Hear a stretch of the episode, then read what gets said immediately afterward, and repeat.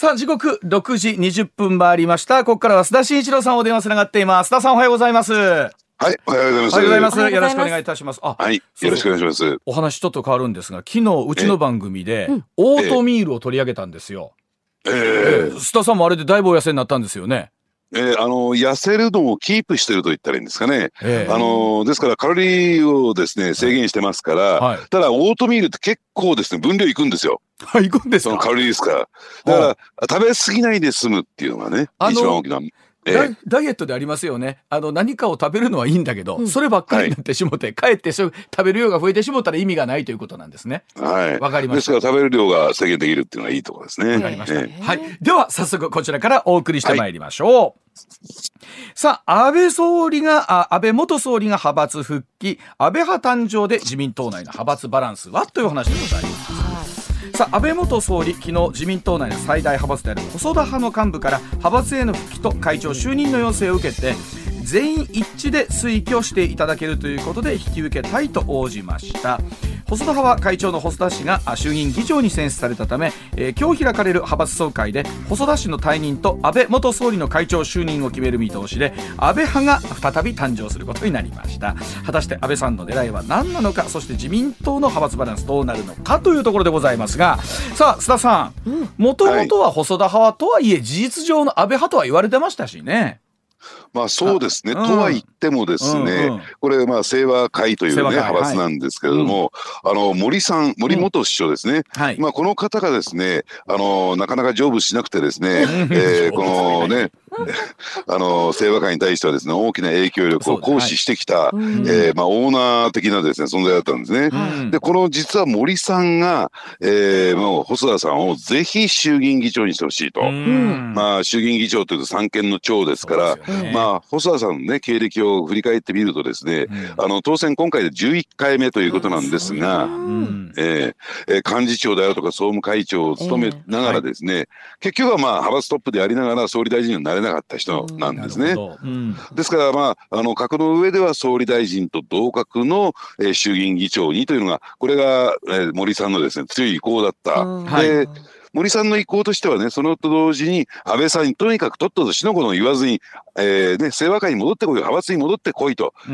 うレールが引かれていたんですね。うんですから、今回のですね、一連の人事っていうのは、えー全部つながっていて、森さんの強い意向、もちろんね、うん。安倍さんも、まあ、派閥に戻ろうという意識意識がありましたから、ん。まあ、両者の思惑が合致したのかなと思いますね。あのどっかでねそのまあ選挙始まる前は 3A なんて言われましてですね、安倍さん麻生さん甘利さん、まあ、この辺りがまあ党内に持ってる力すごく大きいと。で安倍さんなんならですよ必ずこう3度目みたいなお話までちょこちょこ出ては消え出ては消えっていうとこあるじゃないですか。はいはい。ご本人もう一度のワンチャンスはお考えだったりしてるんですかね？いや、それはね、んきっぱりと否定してるんですよ。ん。まあ、やりますよとは言いませんよね。まあまあそりゃそうですわね。うん。3回目狙いますよとこれなかなか言えないんだろうと思うんですけども、うん。ただ、あのーそういった意味で言うとですねもうおそらくもう合計トータルすると8年7ヶ月、ん。えー総理大臣、まああの2回ね、うん。やってますから、ん。えーの座にありますからもうそこら辺は狙っていかない、うん。その辺はですね麻生派トップの麻生さんと、うん。麻生太郎さんとですね、はい。えー一緒なのかなと思います。うん。じゃあな狙いは何かというとですね上泉さん。が言われる狙いは何かっていうと、うん。やっぱりね自民党を、えーまあ、仕切っていきたい。政府の方じゃなくて、うん。えー自民党に対して大きな影響力を行使して、はい。まあ、自民党の中で、えー存在感を得ると。うん。で結果的にはですねじゃあ次、えー誰を総裁にするのか、はいそうですね。えそういったところに全部関わっていくっていうね、うん。えー影響力を行使していく、それが私は安倍さんの狙いなのかなと、で総裁を選ぶっていうことは、イコール総理大臣を選びま選びますから、はい。い、わゆるキングメーカーですよね、なるほど。まあまあ、キングメーカーの座を狙うと。本来今まで自民党内の派閥っていうのは派閥のトップがですね、まあやはりまず総理になるために周りがこう固めて、で、えー自分のところのボスがですね、いざ総理総裁の座についた時には、いろんなポストが、えー分配されるという一つのはい仕組みだったんですけれども、もう、えー安倍さんにしても麻生さんにしても今の話で言うと、えー自分たちがなるというよりも党内でい。かに力をこう、えー行使していくかということなんでしょうかね今お話聞いてるとね。そうですね、はいはい。で今言われたようにですね、えー自分のね派閥のボスをですね、うん。えー総理総裁になってもらって、うん。えー人事であるとか、はい。まあポストですよね、はい。今言われたように、あとお金ですよね。ね。お金の分配でいい思いをするためにそれが求心力になって、うん。こう派閥の結束力というのは、えーなっていくわけなんですけれども、うん。じゃあそうじゃない場合はどうするのかっていうとこれはですね、えーどうなんでしょうね。安倍政権そして菅政権でもで、うん見え見え隠れしてた問題なんですが、うん。そのキングメーカーになることによって、えー主流派になる、はい。つまり、えー総裁を支える派閥になるということで、うん。これ人事でもですね、ポストでも、うん。お金の部分でも、いい思いできるんだなっうんていうことが、だんだんだんだん分かってきたんですよ。ねえ。数は力とはよう言うたもんですけれども、うんうん。まあ今度安倍派に、えー形が変わります。細田派が88人今ね。で麻生さんのところ49人なんですが、うん。えー旧竹下派こちら46ここまではあるとして、はい。ただあのーまあ岸田さんのところ41、うん。あの石破さんのところが、えー15人から12人。まあね今回まあ総裁選もこういう形になりましたし、うん。えー石原さんにしても10人から7人。なんならご自身がもう落ちてしまったということを考えると、さらにこれ派閥の再編みたいなの含めてあるんですかね？そうですね。うん。あのですから、あの派閥っていうのは総理総裁を目指すって申し上げましたよね。はい、ところがですね、えー総裁選に出馬するためには、20人のあの推薦人がいないといけないんですよ、はいはい。現職国会議員の。うん、そうすると今の話によりますとね、石破さんのところ12人、12人。石原さんのところは7人ということで、自分たちの派閥の力だけでは、総裁選に出馬することができないっはていうねあー、状況になりますから、はいい、うん。だから、もともとね、石石破派は15人で、石原さんは10人ですから、はい。まあ、この段階からね、えー派閥と呼んでいいのかなと私は思ってたんですよ。なるほど、ううんんうん、もうグループぐらいのイメージですよね、派閥おっしゃる通りですね。はいはいだからおそらくですね、石破派と石原派っていうのは、えーまあ今後ですね、うん。えー派閥、あるいはそ、えー総裁候補を出すことできませんから、うん。もう草刈り場と言ったらいいんですかね。うん。まあ消滅っていう流れになって、だから他の派閥が吸収合併していく方向になるのかなと思いますけどね。うん。あの二階派と二階さんのところも47人から37人と、うんうん。まあ、こちらも人数がずいぶん減りましたよね。ええ。うん。ですから、そういった意味で言うと、これ、細田派は、えー後継候補としてね、うん。安倍さんっていう方がいらっしゃった。はい。ね。で、おそらく、えー麻生派もですね、うん。これ、河野太郎さんもいいるしっていうね、はい。うん。えーあるいは、えーね、他の方々もいますから、要するに後継者いるんですよ。うん。で、私、こあのー昨日、おとといですか、福岡の方に、はい。えー取材に入ってきたんですが、うん。やっぱり麻生さんの後継者って誰なのかっていうのはちょっと知りたかったもんですからね。どうですか？そうすると、やっぱり息子さんが、あの、秘書にはついてないんだけど、選挙で一生懸命手伝ってると、顔を追ってると。へいうーところで、麻生さんのところもですね、息子さんが引き継ぐ、ほう。元よりこれ、麻生グループっていう、まあ、言ってみれば福岡の財閥なんですね。はいはいはい。そうですよね。はい。大財閥で大すから、これ。財閥ですよね、うん。ええ。ですからお金もあるし、後継者もいるから、おそらく麻生派はですね、えーまあ人材としては事欠かないのかなと思います。うん。で、そういった意味で言うと、今言われた二階さん。うん。二階さんの後継者ってなかなか見だ見当たらないんですよ。う。んだから非常にこう厳しい。で、二階さんもですね、えーおえーおそらくね、三男の方は息子さんをですね、はいはい。ええ。後継者にと考えてるようなんですがうん、ただ、長男さん、ね、はい。えー田辺市長に立候補して落選しちゃった、えーうん。長男さんもですね、なんで俺じゃないんだっていうことで、うん。どうも今ですね、えー家庭内葬儀が持ち上がってるような感じがするんですね。家の中で 家の中であそうですか、ええでもその同じ選挙区はその世耕さんもまたその二階さんの後を狙ってるなんて話もありますから余計にややこしいですよね。うん。よくご存知ですね、うん。世耕さん、そこで参議院議員ですから、うん。もう、ね、今参議院議員の幹事長なんですが、うん。これね、自民党8役ぐらいになるとようやく入ってくるポストなんですよ。あー参院幹事長は。あーまだだいぶあれですね。ちょっと随分とね。党内のね、えランクの中ではまだ上じゃないんですねそこまでは。で、これ以上って参院会長しかなくてですね、もう参院議員であるうちはですね、えー自民党の中での、えーメインのところに行かないんあですね。いうことなんですね。これどうなんですか？今西村さんが言ったような蔵替えみたいなところっていうのはあるんですかね？もちろんだからそこ虎視眈々と狙っていて、うん。要するに二階さんの選挙区にというところで、うん。で、実はね、まあここだけの話ですけども、はい。世耕さんに対してうん。安倍さんがね、えー出ろ出ろ出ろ出ろってね、背中を押してるんですよ。うん仲いいですもんねあそこね。うんええでそうするとそれって何と二階さんに対する喧嘩なんですこれ。うん今これを和歌山の選挙区の方はどんな思いで聞いていらっしゃるかなと思いながらですけれこどれ和歌山放送されてるんですか、はい、あのもちろん近畿エリアに入ってますり和歌山エリアです。和歌山3区エリアです。いや余計なこと言っちゃったみたいですねまた良ければ地元選挙区の方メッセージいただきたいなと思うんです。でもそれで言うとあのさっき少しお話出てきたね。麻生さんのところって河野太郎さんいらっしゃるじゃないですか。はいはい。でここのところの関係ってどうなるんですかね？いやそこ大事なポイントでね、うん。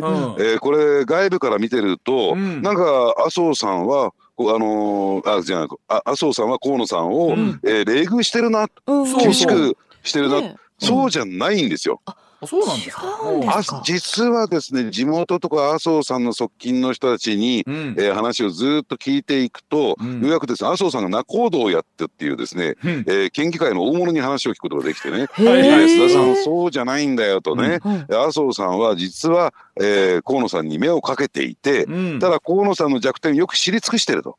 うんね、あいつはずーっと日の当たるところを歩いてきて、うん。汗をかいていない。他人のために汗をかいていない。こほうほうほう。の辺りが人気がないんだって。ほうほうほうほう。あそうなんですか。へえうんだからあえて、えーそのね、うん。えー広報本部長というね、うん。縁の下の力持ちや、ね、汗をかくポストを、うん。えーこうね、河野太郎のために開けてあげて、うん。そこで頑張れと、そういうことだったんですか？あ、えー。親の愛情だと。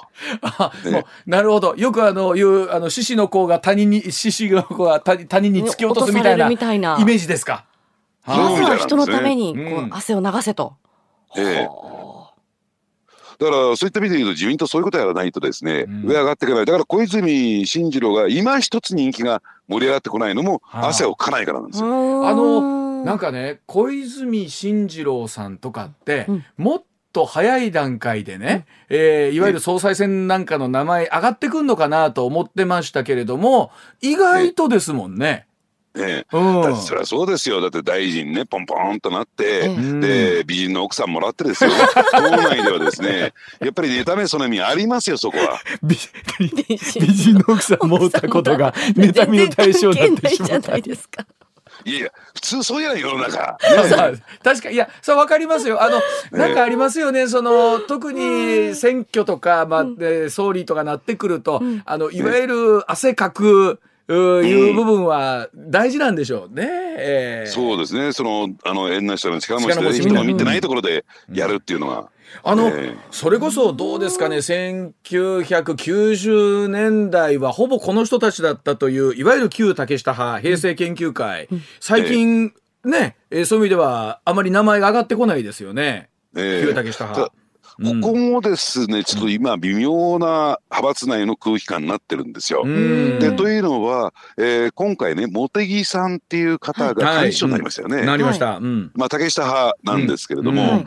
実はですね竹下の中ではそれはね非常にこう複雑な心境なんですよ。ううん。んいやうちの後継者は、うん。つまり、えー近い将来派竹下派のトップを取るのは、うん。茂木じゃないぞと、ね。えー小渕優子なんだ。ほうなるほど。ああ小渕さんの、えー小渕元総理のですね、はい娘さんですよ。娘さんはい。ええ。でねドリル優子なんて言われてちょっとね いろいろ問題起こしたんで。あそこには泣けましたけどね。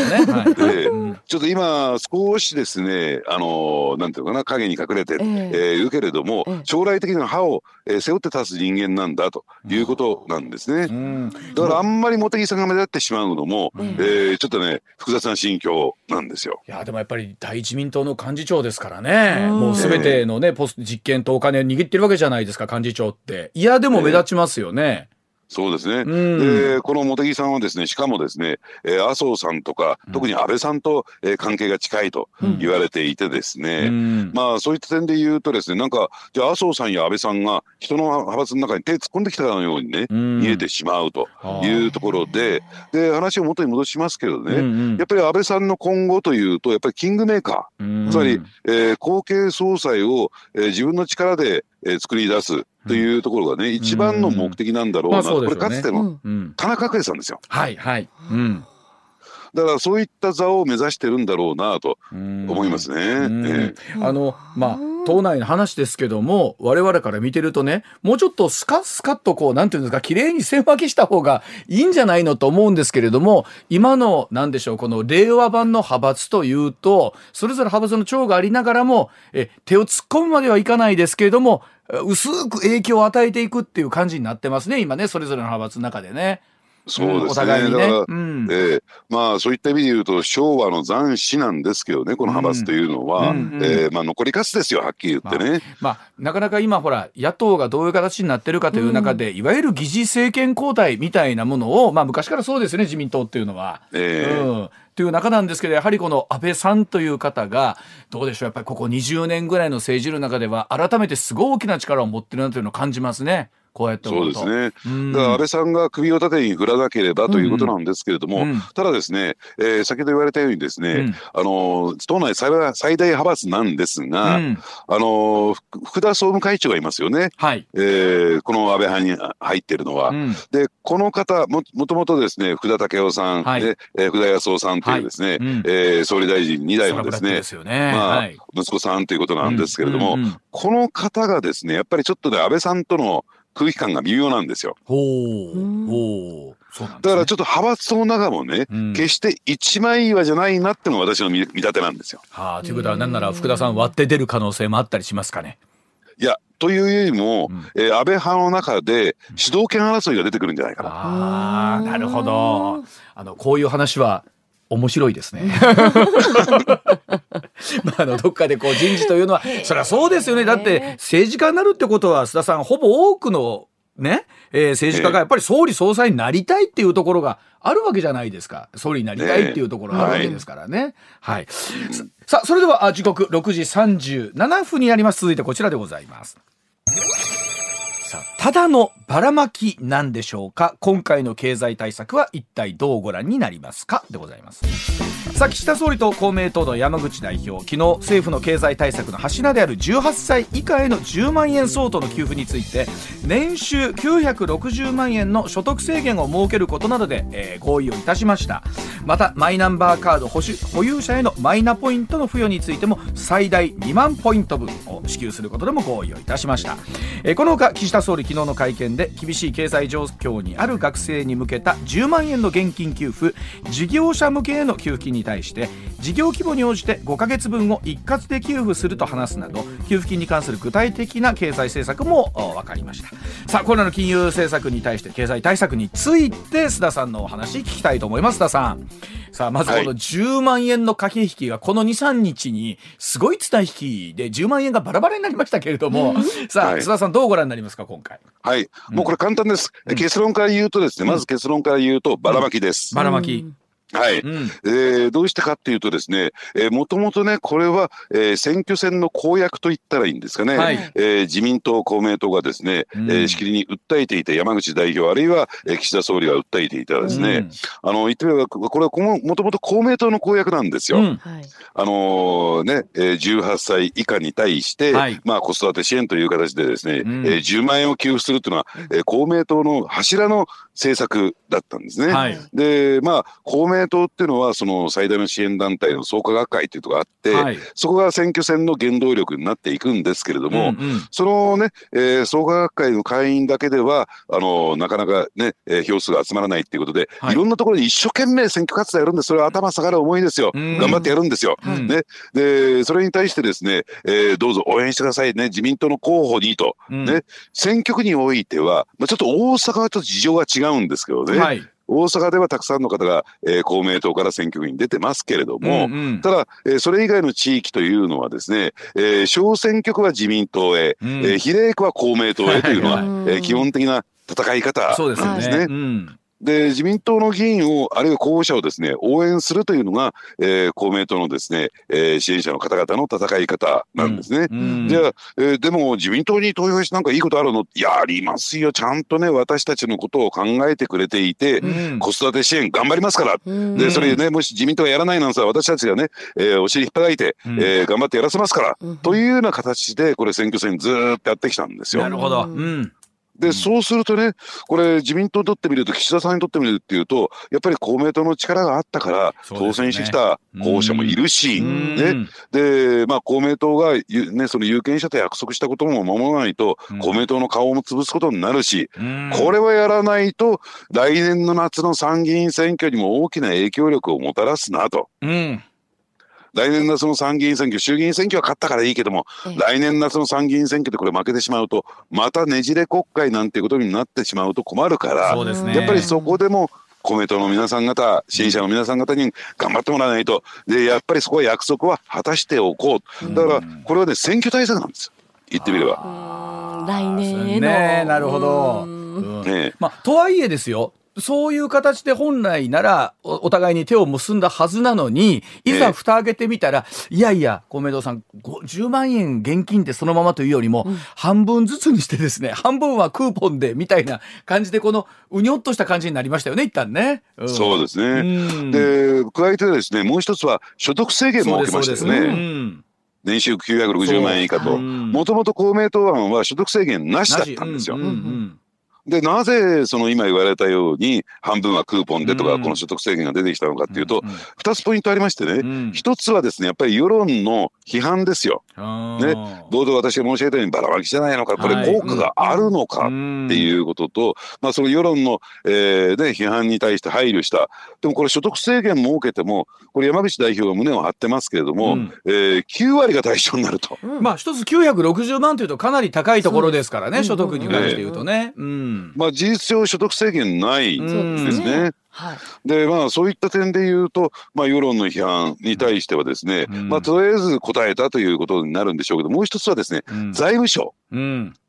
あのやっぱり予算を預かる財務省がですね、このですね、まあ、一律給付に対してはもう絶対的な、えー批判的なスタンスを持ってるんですね。うんうん。効果ないよと、これはと。はい。うんいうのを私もはっきりと言われましたし、うんだから、あのーまあ、今回ですね、えーじゃあ相当な金額を使いますけれども、うんじゃあどのぐらいの効果が出てくるのかっていうと、うんまあどうなんでしょうね。そうねえーとはいえ財務省も減税は嫌なんでしょ？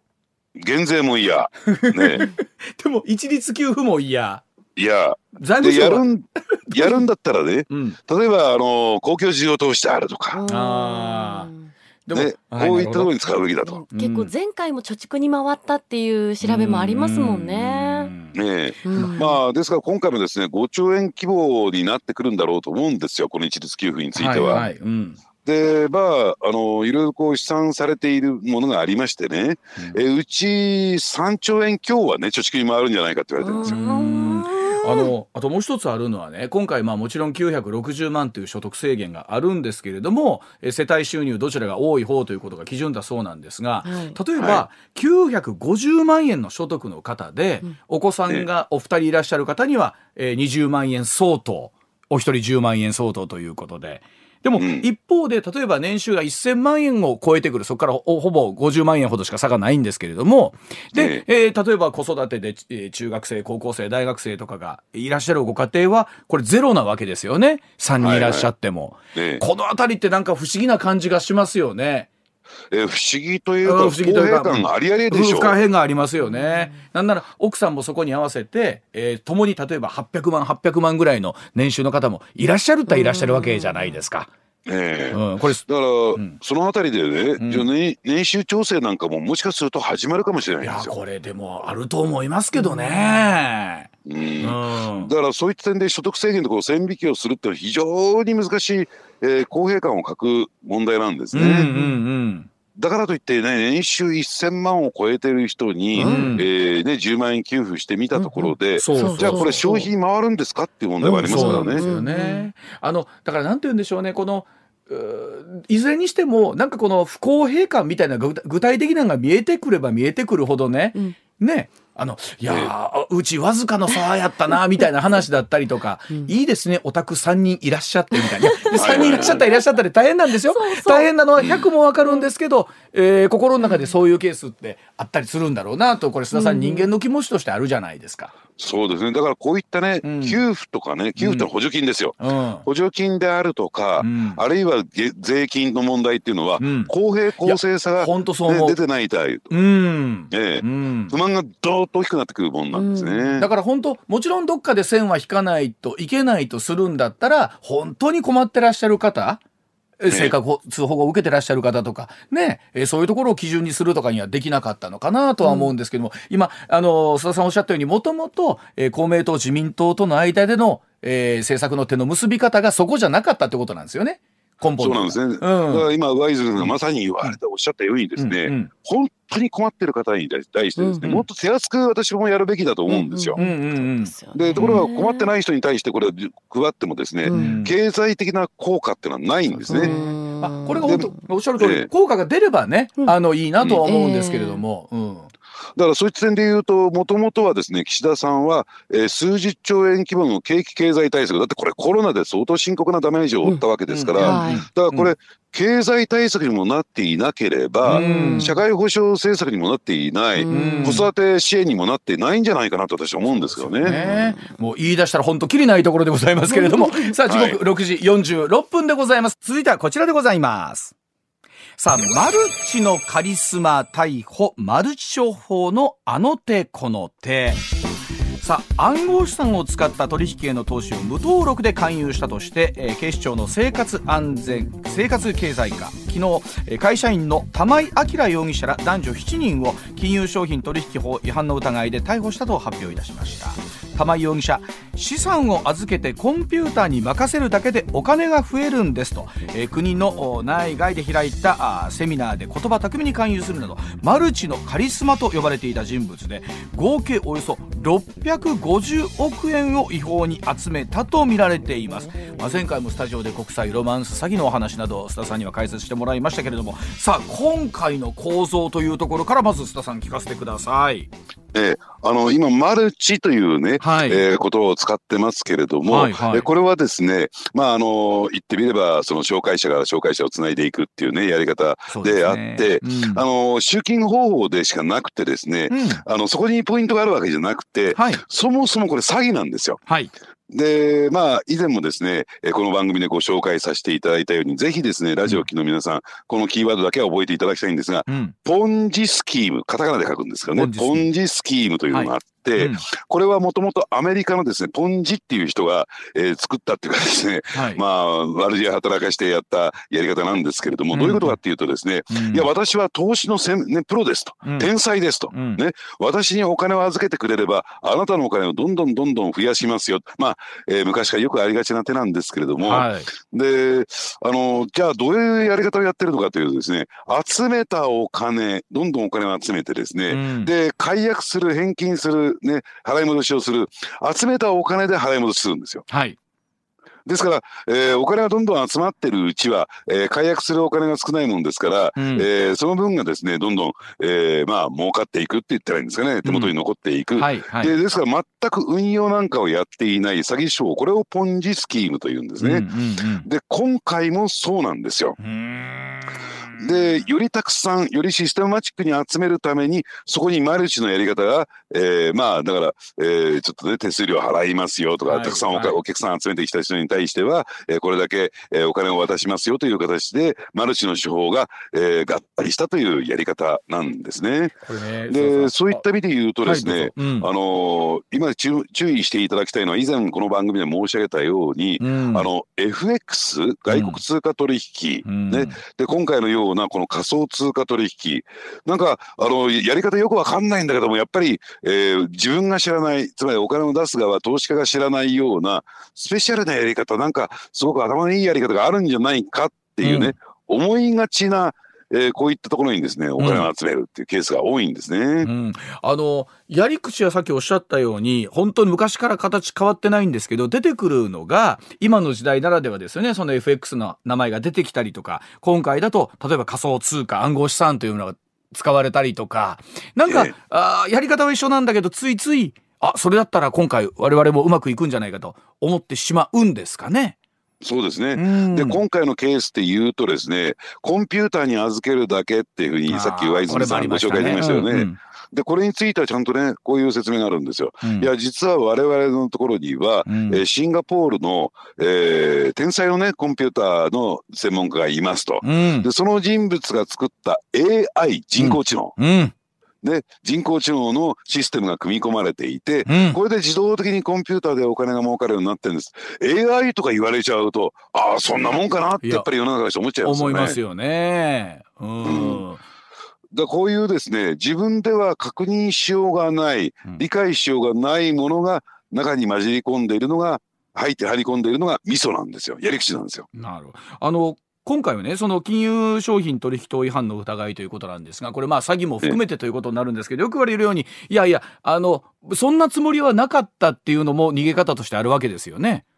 そうなんですね。うん。ですからさっき申し上げたポンジスキームって明らかに詐欺なんだけれども、うんうん。いやいや、そんなつもりなかった、今言われたようにな,、うん。なかったというふうに、えーなってしまうと、詐欺って立件しにくいんですよ。うんうんだからとりあえず警視庁、警察はですうん。ね、うんうん。えー金融商品取引法違反、うん。つまり、えー無許可で、うん。つまりね、えー登録をしないで、あなた方お金集めてましたよね、不特定多数からお金集めてましたよね、という入り口で入ってるんですよ。うん。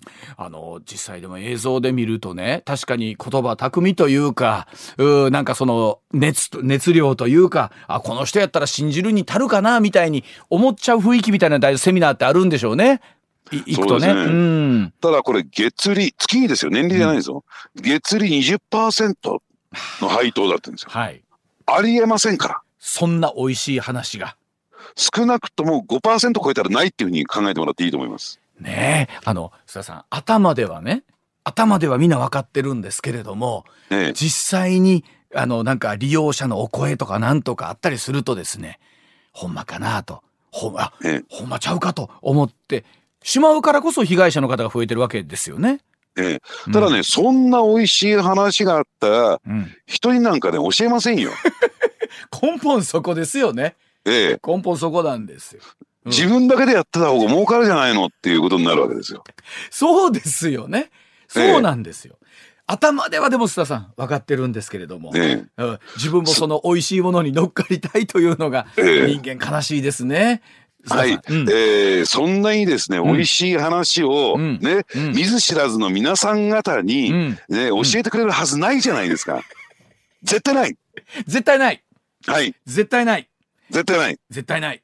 ね、はい。そうですよね。とは分かってるんですけれども、えー何かこの手を変え品を変え巧みに巧みにというのがうーねあのこういったやり方なんでしょうけど。これ吉田さんね何十年もこの仕組みで手を変え品を変えということは今後もねまたその時その時の流行りの金融商品とかで出てくるんでしょうね、きっと。出てきますね。ですからね、うんあの以前ねこの番組で申し上げたっていうのは、うんあの別にこれを予想したこの、えージェンコのケースを予想したわけじゃなくて、うんあの当時あのその時は FX 外国通貨取引の話しましたよね。はいはいでそこの、えーね、詐欺集団ですらうん300億とか400億集めてるんですよ。ままだ事件化してないんですよ。はいはいはい。でそういったことはですねもういくつもいくつもありますから、うんもうそのそんな話が入ってきたらですね、うん全部詐欺話だと疑ってかかっていいんだろうなと思いますね。そしてうん今言われたようにですね、うんうんいろんなやり方手を変え品を変えどんどん洗練化されてきますからはい。より騙しやすいやり方になってきますから、うん。まあ本当に気をつけていただきたいなと思いますね。僕この間なんかびっくりしたのがね、500円硬貨はいが新しくなるじゃないですか。はい。新しくなるにつれて、ええ。古い500円硬貨が使えなくなるので、えーという詐欺がきっと出てくるだろうからええ、お気をつけくださいっていう話まであって、あの、何や言うたら、その、えー何かで悪いことしようというやつが、須田さん世の中にはたくさんいるんですね。でねうん。これ普通の一般の人だけじゃなくてね、うん。企業経営者もいとも簡単に騙されてしまってね、うん。あのーなんかこうね外国人がやってきてですね、うん。えー実は私の国ではクーデターが起こったと。うん。で、ね、国にあるドル紙幣を高額なドル紙幣をですね、うん。えーとりあえず隠すために使えないようにするために、うん。えー黒いインクで全部塗りつぶしましたと。でこの黒いインクを取る薬があるんですと。うん。でこの薬を買いたいんだけれども、うん結構高額なんだと。あ。ね、それを出してくれませんかって。それ出しちゃう企業経営者がいるんですよ。でもああの今のお話だけ聞いたらえそんなことで騙されると思うんでしょうけど、きっと細かいところ含めてそら出さなあかんがなと。困ってるんだなって思わせるんでしょうねきっとね。いや困ってるんだったらというよりも、うん自分も儲かるなってそう欲ですよですよね人間の。そうですよね。うんあの言うたらその黒く塗りつぶして取れた分の何割かはあなたにお返ししますよってことなんでしょうねきっと。そうなんです。で、そういう不思議、人間って不思議でね、その黒黒く塗りつぶしたうん。紙幣とおぼしきものが目の前に積まれてしまうとですね、うんうん。なんかもう欲が先に立ってますか？ら、それがお金に見えてきちゃうんですね。ただの黒い紙切ただれなの黒いかのにいやただまあでも本当に紙幣というのは信用で成り立ってるわけですからね、その黒い紙すらお金に見えて。る。はい、えー、じゃあ須田さんこの後また7時40分頃からあまた裏ネタのコーナーおまし、えー楽しみにしております。よろしくお願いいたしますさあ時刻、えー、7時44分になります。おじきの今日の裏ネタ。さあこのコーナーではおじきこと須田慎一郎さん取材の末に使いましたとっておきの裏ネタ。いち早くこの番組で紹介をいただこうというところでございます。では早速ですが須田さん今日の裏ネタのテーマお願いいたします。はい。えー、これ熱海のですね、あの土砂災害というのがありましたけれども、はい。はいあのねこれで強制捜査に入ったんですけども、はい。そもそもですね悪かったのは業者だけなのか盛り土をした業者だけなのかっていうのはですね、うん。まあ今日ちょっとごご報告させていただきたいなと思いますね。もう。でちょっと遡ってみますとですね、はい。今年の7月3日ですか、すね。えー静岡県のですね熱海市で、うん。えー大規模な土砂災害が発生しましてね、最終的な今日の時点で26人の死者亡くなられる方とですね、うん。まだ行方不明者が一人いましてね、はい。えーこの捜索活動が続いているというですね大惨事にこれなりましたよね大変でし。た。はいはい、で結果的にですね、えーちょっと古い話になるんですが、えー先月のですね、うん。えー28日ですか、えー強制捜査が行われましてね、うん。あのーまあ、静岡県警が、うん。あの現在の所有者と、はい。そして実際に盛り土をした、えーまあ言ってみればですね土を埋め立てた、えー全所有者、うん。えーこの両者に対してですね、うん。まあ、強制捜査家宅捜索に踏み切ったわけなんですね。はいで、まあ、この容疑となったのは業務上過失致死ということなんですけれども、うん。で、もともとですね、もう一回思い出していただきたいんですけれども、うん。え本来ですね、え行政に届け出ていた量をはるかに超える莫大な量のですね、うん。えー土砂をですね、はい。ね、えー運び込んで、うん。で、結果そこが起点となって、そこから崩れてですね、うん。下流の方にどーっと土が流れてきて、先ほど申し上げたように大惨事になったということなんですけれども、はいじゃあなぜそんなことが許されてきたのかということでね、う。ん。で、いろいろとですね、こう、ね、取材をしていきますと、見えてきたのがですね、うん。やっぱり行政が、えー直接的にはですね、例えば熱海市がうん。やるべき行政手続きをやっていなかったんではないかということが見えてきたんですよ。はどういうことかというとですね、まあ、今回もちろんね、えーまあ、はるかに、えーね、認可を超える量の盛り土が行われてきたということを受けて、あうん。行政指導というね、うん。あどかしてくださいよ、早くこれを撤去してくださいよという指導はやったんだけれども、うん。ただそれってあまりにもね、えー弱腰だったんじゃないのと、うん。もう言われてたんですね。で、私、あの、近隣の自治体にも話を聞きに行ったんですよ。うんで、この、えー熱海というのはですね、もう隣がすぐ神奈川県という場所でしてね、はい。で、実は実際に盛り土をした、盛り土をしたですね、業者というのは、その神奈川県を本拠とする業者だったんです。本社はそっちの方にあったんですね。はいはい。あなるほど。静岡ではなかったんですね。うん。はい。そうなんですね。んで、その地元自治体、つまり小田原市というところがあってですね、で、そこの、えー市役所のですね、実際にこの業者とやり取りした、えー職員の方、官僚の、役員の方にですね、お話を伺うことができてですね、うん。まあ、いろいろ話を聞いていくと、えーまあ、小田原市はかなり強硬にというかですね、うん。あのー危険だということで、業者に対して強く出たんですって。はい。で、まあ、行政指導レベルでは、えー聞く耳を持っていないので、うん。行政処分を出したんですって。ほう。はいで、少なくともうん申請許可にある量を超えた盛り土についてはですね、えー撤去をするように求める命令を出したそうですよ。うん実際に、えーそういった事例があったそうなんでね。うんで、渋々業者は、えーそのね、えーまあ産業廃棄物を中心とする、えー土砂については運び出した。うん飛び出した。で、えー実はその中には廃車、えーつまり自動車が入ってたんですって。何台か。そんなまで終わってたんですか？ええはあでじゃあ一体それどこに運び出したのかなって思ってたんですってその、うんえーねあの職員の方はね。そうですよね。でそしたら実はね今回ねその熱海の土砂崩れの中からその廃車が見つかったんですよ。つまり小田原から搬出されたそういった廃棄物はですね熱海に持ち込まれていて熱海でですね、えーそれを埋め立てられていてでそれが結果大雨が降って流れ出たっていうことがほぼほぼ見えてきたんですよ。ええそんなことはあるんですね。まああるんですね。あでそれを裏付けるかのようにあの大学の先生がですね、えー地質調査をやってみると、うんいやこれは熱海の土じゃないぞと。小田原あたりにある土だっていうことも見えてきたんですよ。確かにあの崩落の形とか見たときに、もうスコーンと抜けてましたもんね。うんうん。ええうん。ですから、あのー熱海市がね、えーじゃあ小田原市が対応したような、うんえー対応をしてればですね、うんうんまあ今回の事件っていうのはもしかしたら災害というのはですね防げたかもしれないと。うんうんうん。あのこれ須田さんいろいろとねあの資料とかを見ていくと、うんええ市も早い段階からですね結構危ないぞというのは分かってたんじゃないかということなんですよね。おっしゃる通りなんですよ。うんうん。ですから行政サイドも含めて要するに危険の認識はしてたんじゃないですかと。うんうんだから、えー本来やるべきことをやっていたら防げたような少なくとも26人の、えー亡くなる方を出すような事故ではなかったんではないか。うんうんつまりうん不作為の罪と言ったらいいんですかねもっとつうん罪重いですよね。うんでこれでねそれで私がずっとこう調べていくと、うん。えー非常にですね問題が見つかってきた。それ何かというとですね、うん。えー実は2011年、ね。えーちょっと昔の話なんですがはい。現在の所有者が持っているこの現在の所有者、うん。えーそのねあの土地の所有権の移転もこれも不可解なんだけれども危ないそんな土地をですねなんで、えー高額なお金で買い取ったのかっていうところも不思議なところなんですが、うん。う確かん。ね、現在の所有者これは一体のですね大地主なんですよ。ううんんで実はですねこれはまあ余談なんですけれども、うん。えー大阪のですねある、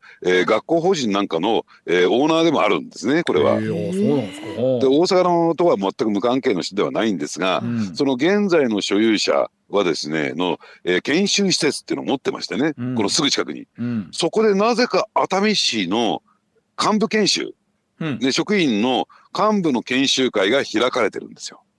ううんんでつまりただ単純になんかこう、えーで研修するだけではなくて、うん。えーまあいろいろとこう接待を受けてたんじゃないの？ってその研修施設でですね美味しいもの食べたり、うん。お酒も飲んだんじゃないのか？っていうことがうん。見えてきた、うん。つまり現在の所有者とその熱海市の癒着構造ってあるんですかね、うんというのを、えーなんか伺えるような状況になってきてるんですね。うん。でもういもう少し言うとですねただ、じゃあなぜ全所有者とに対して熱海市はきちんとした対応できなかったのか、うん。別に、でこの点についてはですねなんつったらいいんですかねやっぱりあのこわ表で地元では通ってたんですって全所有者は。ああそうなんですね。あなるほど。じゃあ踏み込めなかった。ええうん撤去しろと言うと窓口にやってきてふざけるなとかね差別だとかって言ってですね、えー大暴れするとで職員の方も何かこう危害が及んでくるんじゃないのかということで、えー強く出られなかったっていう状況もあるんだそうですよう。んあの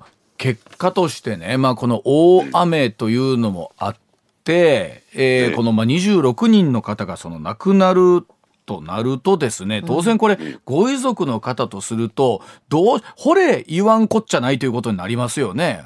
どうしたん時やってくれなかったんだってことになりますよね当然。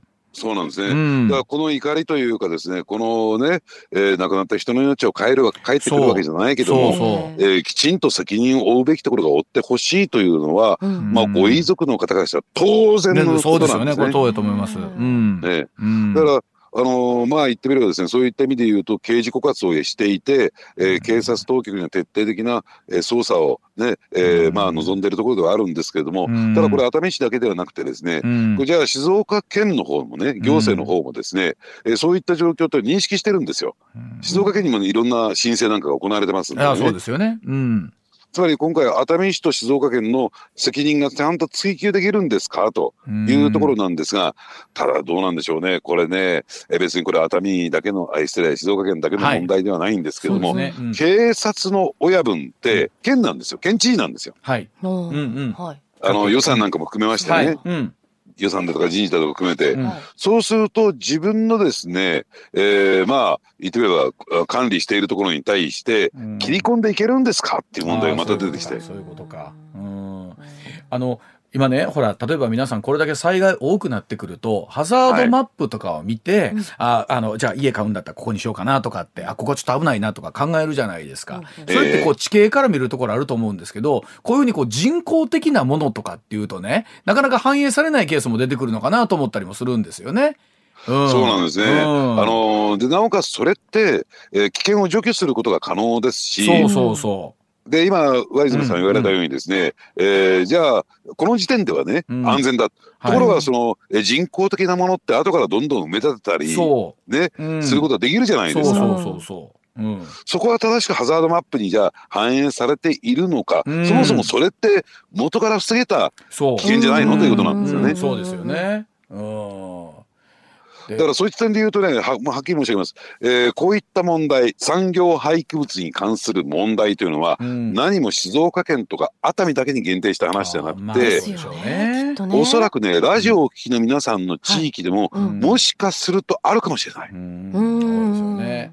でしかもまあこれだけ本当ね雨の量も尋常じゃなくなってくるとですよ、はい。本当にこう一言じゃないことっていうのはうん、多々あるでしょうね。そうん。そうか。そうですね。早めですから早めに行政に言った方がいいかもしれませんね。うん。ちょっとこう危なくない？みたいな話は。うん。そうですね、うん。で行政の動きが鈍かったらですね、はい。やっぱりねやっぱり自分で自分の身を守るってことがええ。必要になってくるのかなとまあ思いますけどね。あの確かにこううん。行政の人も窓口の人もね言うたはええわ今さっきもし須田さんおっしゃったようなね、まあのわーっと言われるとですよ、ええ。それは職員の人だってうん。どう対応していいかっていうのはねとはいえ。ねうん。強い態度に出るのもなかなかこう個々のレベルでは限界もあるのかなと思いますし。わかりました。まあでも本当おっしゃったように亡くなったね、ご遺族の方のお気持ちを考えるとというところであると思いますけど、ねこれ本当どんな風になっていくかですよねこれ須田さんねおと結論としてね。そうですね、ん捜査がどこまで及ぶかというところにちょっとねえー注目してレポートしていきたいと思います。わかりました。はい。須田さん、今週もどうもありがとうございました。はい、ありがとうございましたありがとうございました。